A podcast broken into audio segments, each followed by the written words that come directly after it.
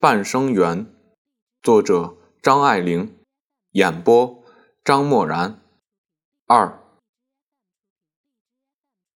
曼桢病好了，回到办公室里来的第一天，书会那天恰巧有人请吃饭，有一个同事和他赌东道赌输了，请他吃西餐。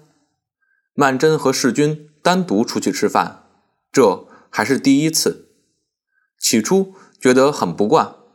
书慧仿佛是他们这个小集团的灵魂似的，少了他，马上就显得静悄悄的，只听见婉转的声音。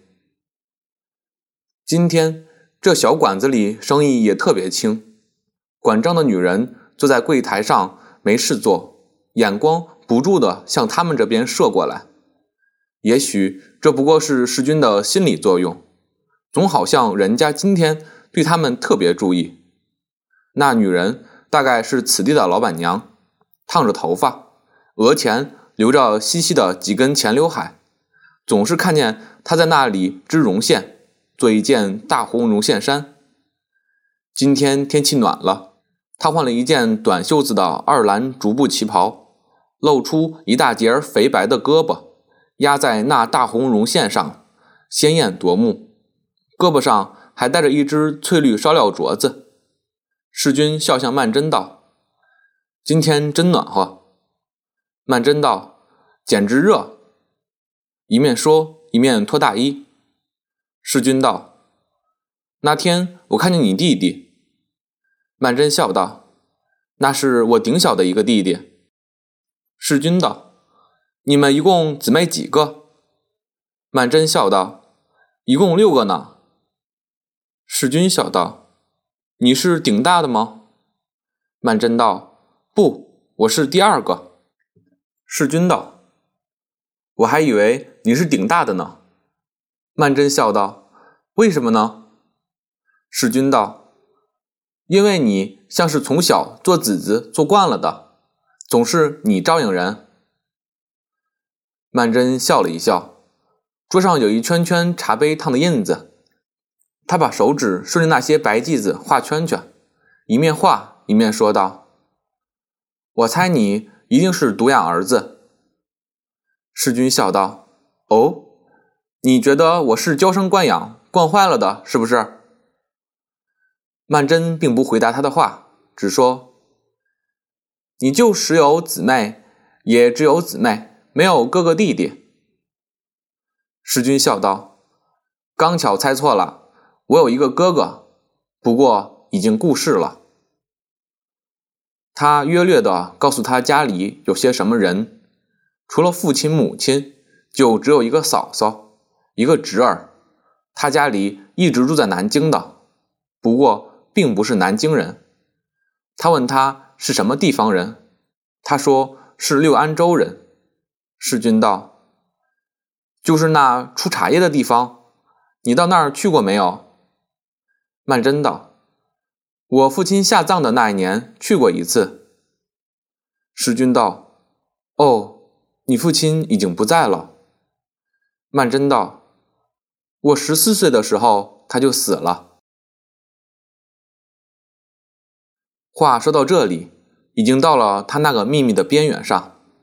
世君是根本不相信他有什么瞒人的事，但是这时候突然有一种。静默的空气使他不能不承认这秘密的存在，但是他如果不告诉他，他绝不愿意问的。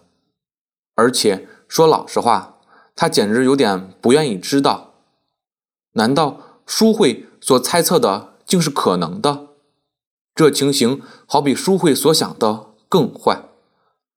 而他表面上是这样单纯可爱的一个人，简直……不能想象，他装出闲适的神气，夹了一筷子菜吃。可是菜吃到嘴边，木乎乎的，一点滋味也没有。搭讪着拿起一瓶番茄酱，想倒上一点。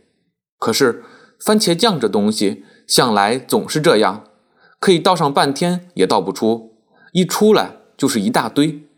他一看，已经多得不可收拾。通红的，把一碗饭都盖没了。柜台上的老板娘又向他们这边桌上狠狠地看了两眼，这一次却不是出于一种善意的关切了。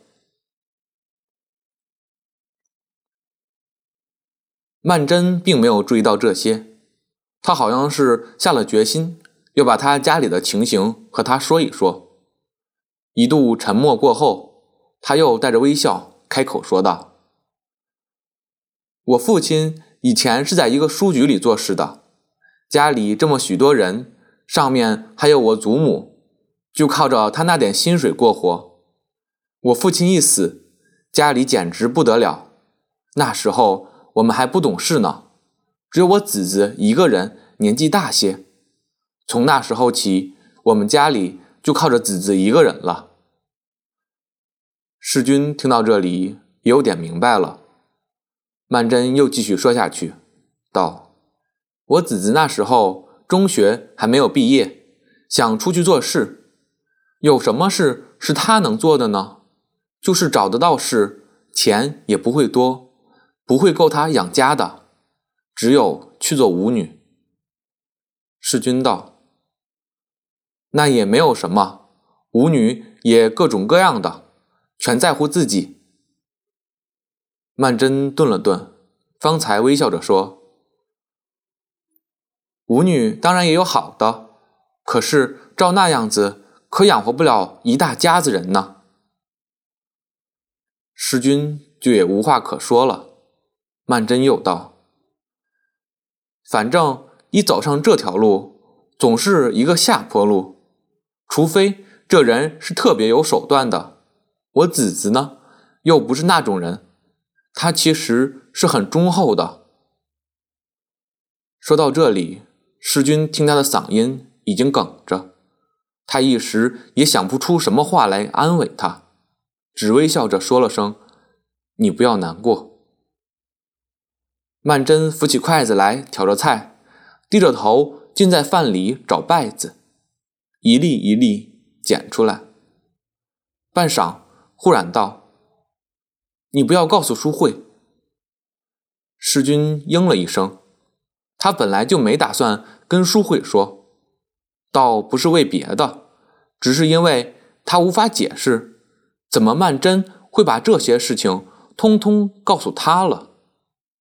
他认识淑慧，在认识他之前，他倒不告诉淑慧。曼桢这时候却也想到了这一层，觉得自己刚才那句话很不妥当，因此倒又红了脸，因道：“其实我倒是一直想告诉他的，也不知怎么的，一直也没说。”世君点点头道。我想你告诉淑慧不要紧的，她一定能够懂得的。你姊姊是为了家庭牺牲了，根本是没办法的事。曼桢向来最怕提起他家里的这些事情，这一天他破例对世君说了这么多话，当天回家的时候心里便觉得很惨淡。他家里现在住着的一栋房子。还是他姊姊从前和一个人同居的时候，人家给顶下来的。后来和那人走开了，就没有再回来做了。她蜕变为一个二路交际花，这样比较实惠些，但是身价更不如前了。有时候被认为误认为舞女，她总是很高兴。